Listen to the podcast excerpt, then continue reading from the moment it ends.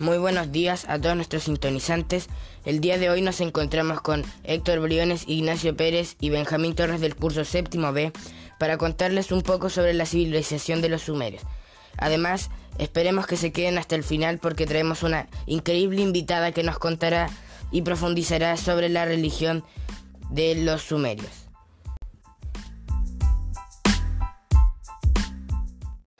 Antes de comenzar, vamos a dar una definición sobre las primeras civilizaciones. Primero que todo, nosotros nos referimos a civilizaciones cuando hablamos de cuando hablamos de una cultura que se complejizó, es decir, se empezó a ordenar y se separó en distintos ámbitos para poder organizar el territorio y la sociedad. Aparte de eso, y también gracias a la agricultura, las civilizaciones logran quedar exentas de comida y de alimento, lo que les permite crear el comercio con, otras culturas y entrar al tiempo de ocio, en donde se inventaría la religión. Algo importante que también los hizo complejizarse aún más fue el surgimiento del Estado, en el cual se organizaban por una pirámide social. Además, estos cargos estaban justificados por un conjunto de creencias del nuevo orden político y social. Ahora vamos a pasar con Ignacio Pérez para que nos cuente un poco sobre la ubicación geográfica y principales descubrimientos de la civilización de Sumeria. Buenos días y vamos a partir hablando sobre su ubicación y descubrimientos.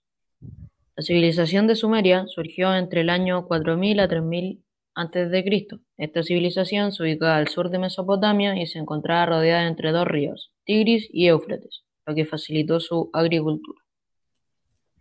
También se destacaron por sus múltiples dimensiones. Entre sus más importantes tenemos la invención de la rueda, escritura, medicina, leyes escritas, sistemas hexagonal, ladrillos de adobe y la invención de ciudades. Muchas gracias, Pérez. Ahora vamos a pasar con el Briones para que nos cuente un poco sobre su organización política y económica. Te escuchamos. Así es, Benjamín Torres. La organización política de los sumerios estos, estos tenían grandes ciudades y un gobierno independiente, es decir, eran ciudades-estado, las que eran gobernadas inicialmente por un sacerdote. Cabe recalcar que el sacerdote principal era el rey. Bueno, este sacerdote administraba el culto, los asuntos legales, económicos y sociales. Él habitaba en el lugar más importante de la ciudad, el templo principal o sigural, que se levanta en honor del dios patrón de la urbe. La organización económica, los sumerios resaltaron por su ubicación y esto les dio beneficio, ya que su economía se basó principalmente en la actividad agrícola, cultivando cereales y dátiles. Ellos hacían truques de comida y ganado por oro con otras áreas del cercano oriente. Muchas gracias, Héctor. Ahora vamos a volver con Ignacio Pérez para que nos cuente o nos explique eh, qué nos dejó de legado esta civilización. Bien. En legado, la civilización sumeria nos dejó en arquitectura barro, cerámica y ladrillo, en astronomía, calendario bastante exacto, de hecho es el que utilizamos hoy día. En inventos nos dejó la rueda, el arado y canales de riego. En escritura nos dejaron un tipo de escritura, de escritura cuneiforme. En derecho nos dejó el derecho penal, en literatura himnos y narraciones sagradas. Y en matemática tenían tablas para calcular los números pi y crearon un sistema de pesos y medidas de sistema sexagesimal. Perfecto. Muchas gracias, Pérez. Ahora vamos a volver con Héctor para que nos cuente un poco sobre la organización social que posee la cultura de los sumerios. Estamos escuchándote, Héctor. Gracias por la presentación, Torres. Los sumerios, los sumerios se dividían de la siguiente manera en este caso, según el dinero, según el dinero. Pero bueno, ahora lo profundizaremos a fondo. En la punta de la cima de la pirámide jerárquica se encontraban los pertenecientes a la aristocracia o los nobles, que eran familias ricas y poderosas. Ellos de mayor jerarquía eran, podrían ser sacerdotes, consejeros, etc. Luego se vienen los hombres libres, que serían los plebeyos.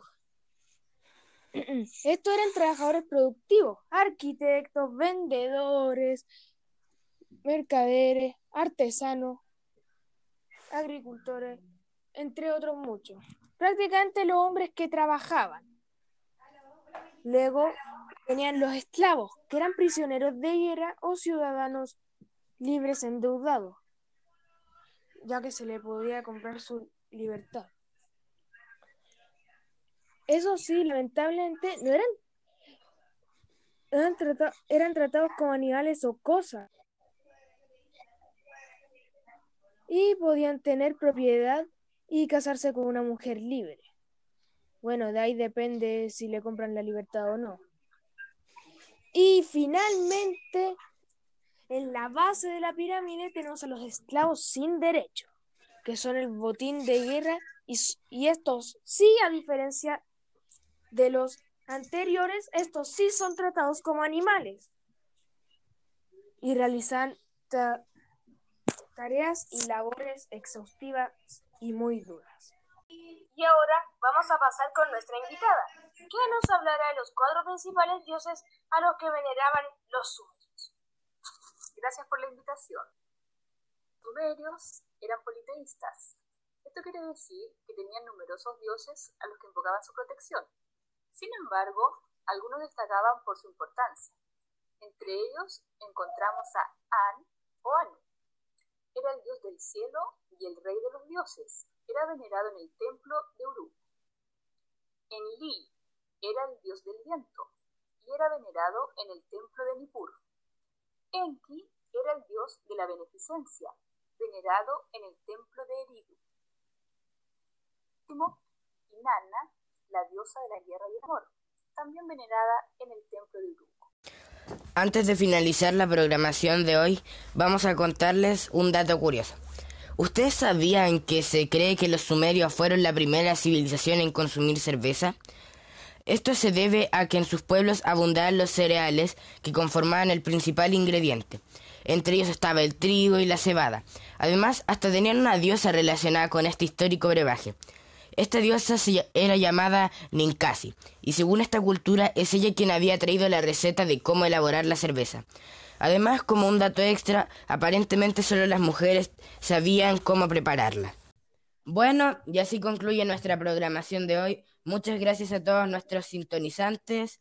También gracias a nuestra invitada Verónica López por estar aquí con nosotros. Y vamos a dejar un tiempo para ver si Héctor Briones o Ignacio Pérez quieren decir unas palabras para despedirse. Los escuchamos. Espectadores, gracias por todo su tiempo que pasaron con nosotros en el programa de hoy. Muchas gracias.